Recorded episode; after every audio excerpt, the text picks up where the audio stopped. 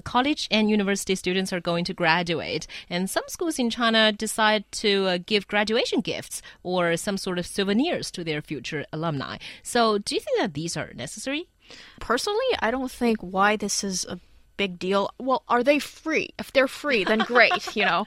Otherwise, if you have, uh, well, if it's a voluntary thing that you can, if you want, you can pay extra to get a souvenir ring or a t shirt or a mug, then fine. But I think most importantly, the biggest souvenir you get is that diploma. And I think you know, that's the most important thing of all. Yeah, but diplomas are boring. They're just pieces of paper that maybe you can hang up on your wall. But like a ring or something like that, I mean, you can walk around with that and people automatically know that, you know, you went to this, that, or the other school. Well, I guess I'm not so um, vain. But also, also, uh, I think that um, especially in the U- in the U.S. I'm not sure about the U.K. or, or Canada or anything mm-hmm. like that, but class rings are very very popular, um, especially in high school, mm-hmm. and, and now more and more universities are adopting them as well. Uh, but they're certainly not free. Uh, in fact, they really can, they're yeah. not free. Oh no.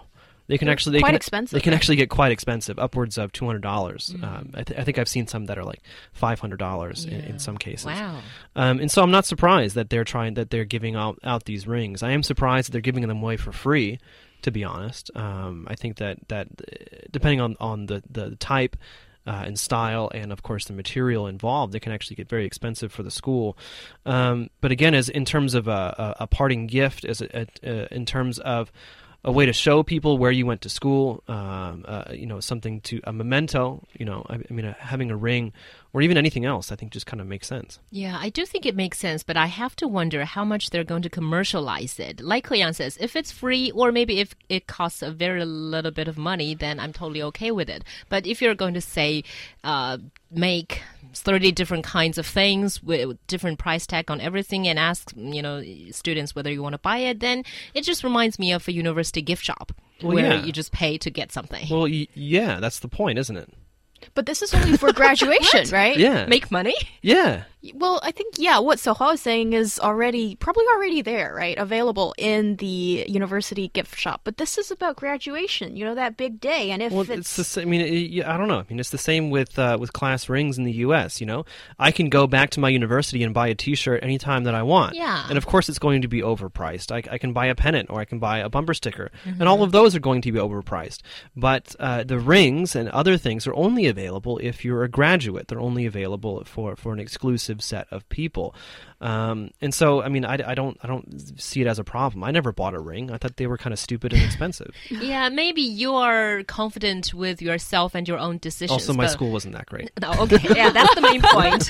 what about students who fear of peer pressure, who think everybody else has one, so I must have one, but then I don't have the money, and then they feel terrible. Sell a kidney. No, I'm just kidding. I'm kidding. Totally kidding.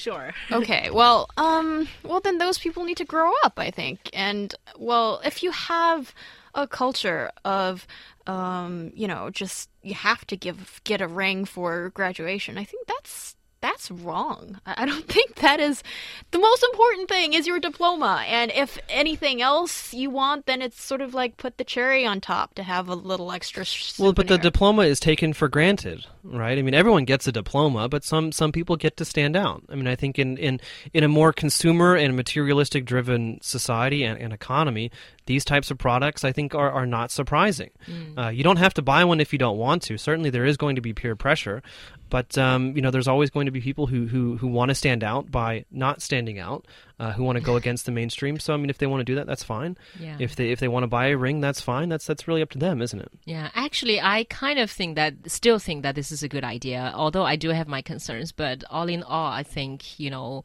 uh, we don't need to over worry for these kids because they're no, no, longer kids anymore. They're grown ups.